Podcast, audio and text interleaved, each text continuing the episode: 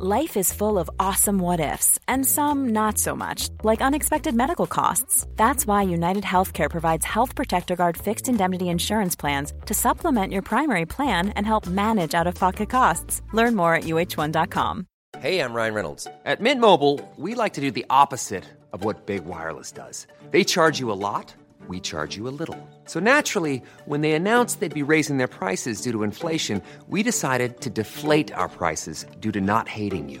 That's right. We're cutting the price of Mint Unlimited from $30 a month to just $15 a month. Give it a try at mintmobile.com slash switch. $45 upfront for three months plus taxes and fees. Promo for new customers for limited time. Unlimited more than 40 gigabytes per month. Slows. Full terms at mintmobile.com.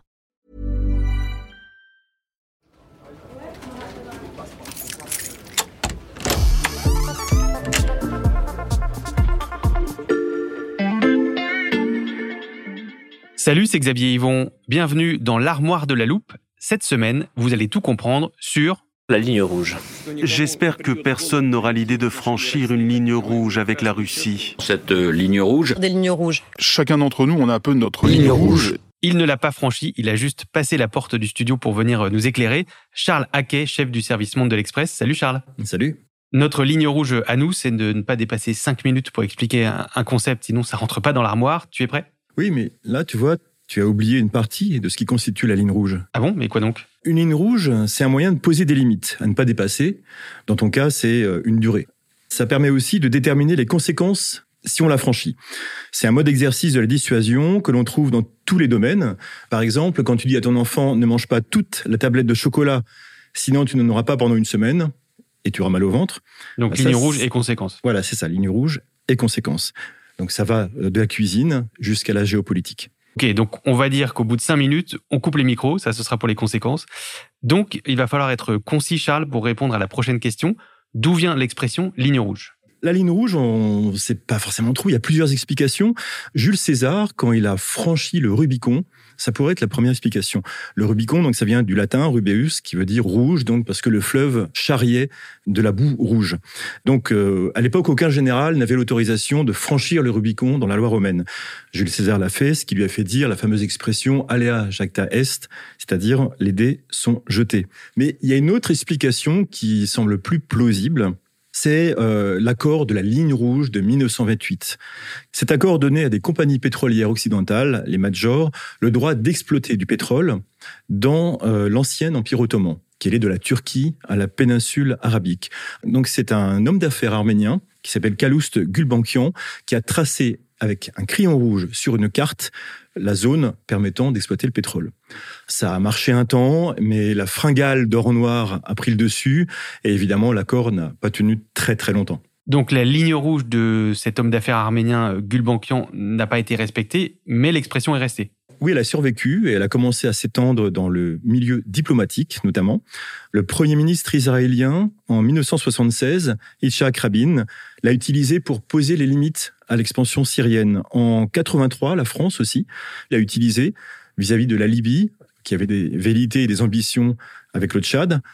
Mais finalement, cette notion, elle se retrouve ailleurs, à la radio, on l'entend souvent, même euh, dans le domaine social. Laurent Berger, le secrétaire général de la CFDT, l'a utilisé il y a deux ans, à l'occasion de la réforme des retraites, en disant il y a une ligne rouge qui a été dépassée. Voilà, mais en fait, le problème, c'est que quel que soit le domaine dans lequel euh, cette expression est employée, bien souvent, malheureusement, elle est allègrement piétinée. Et comment on explique qu'on n'arrive pas souvent à faire respecter une ligne rouge? D'abord parce qu'elle n'est pas souvent euh, clairement posée, cette ligne. Il faut se souvenir euh, de Barack Obama, qui était un peu un spécialiste euh, en la matière. En 2012, il avait prévenu que son pays n'interviendrait pas militairement en Syrie. Il avait aussi précisé que la ligne rouge était le déplacement et l'utilisation d'armes chimiques. Un an plus tard, les forces de Bachar al-Assad sont accusées d'attaquer une banlieue de Damas au gaz sarin. Il n'y a jamais eu de riposte américaine. Peut-être parce que euh, ça entrait dans la définition donnée par Obama, on ne sait pas trop. Mais en tout cas, il n'y a pas eu de riposte. Et Barack Obama a perdu beaucoup de crédibilité euh, à ce moment-là sur sa politique euh, étrangère.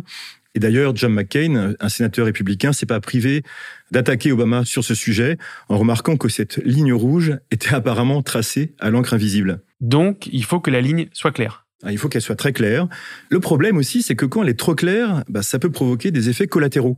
Par exemple, quand Joe Biden disait récemment à propos de l'invasion de l'Ukraine par Vladimir Poutine, ne touchez pas au territoire de l'OTAN, bah, ça a laissé entendre qu'il pouvait faire ce qu'il voulait tant qu'il ne touchait pas au pays de l'OTAN.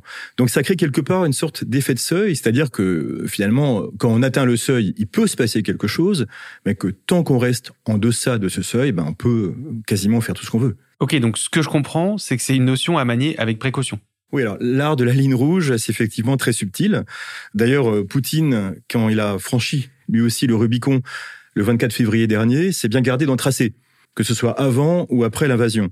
En revanche, les Occidentaux, ils en ont défini eux-mêmes. Ils ont quasiment donné le bâton pour se faire battre. Puisque euh, lorsqu'ils ont dit, par exemple, on n'enverra pas d'armes offensives et on n'enverra pas d'avions en Ukraine. Le problème, c'est que à partir du moment où ils disent ça, ils ne peuvent pas en envoyer. Là, on voit depuis quelques jours que euh, des avions, euh, des pièces d'avions ont été envoyées en Ukraine. Poutine aurait beau jeu de dire à son tour, bah, écoutez, vous avez franchi la ligne rouge en envoyant des avions. Ligne rouge qui n'a pas demandé lui-même et que les Américains et les Occidentaux eux-mêmes ont posé. Les lignes rouges, c'est un peu comme les promesses, ça n'engage que ceux qui y croient. Et toi, tu tiens tes engagements, tu as parlé pile cinq minutes et on a tout compris. Merci Charles. Merci. Voilà, je peux refermer l'armoire. Maintenant, vous savez expliquer ce que représente une ligne rouge. Et si vous voulez en savoir plus, on vous a préparé euh, une liste d'épisodes de la loupe et d'articles de l'Express qui traitent du sujet. Euh, les liens sont à retrouver dans le descriptif de ce podcast. Bon week-end, profitez-en pour euh, rattraper les épisodes que vous auriez manqués. Je vous dis à lundi pour passer un nouveau sujet à la loupe.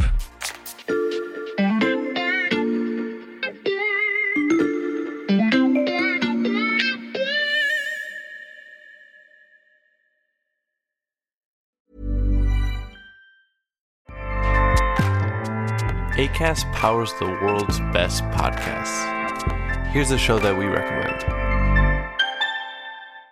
This is Roundabout Season 2, and we're back to share more stories from the road and the memories made along the way. We're talking rest stops, if we're stopping to get gas. You will be timed. you will be for sure. Misguided plans. I grew up in the city, so I have like you know, a healthy fear of real extreme darkness. this was like wilderness. A lot of laughs. Y'all weird, but you, yeah, you, you were different. Like you were real different, bro. I can't really put my finger on it. And so much more. Just goes to show that unexpected yeah. things sometimes are the best when it comes to a road trip. Roundabout Season 2, presented by Nissan, is live now with new episodes rolling out every Thursday. Listen and subscribe wherever you get your podcasts.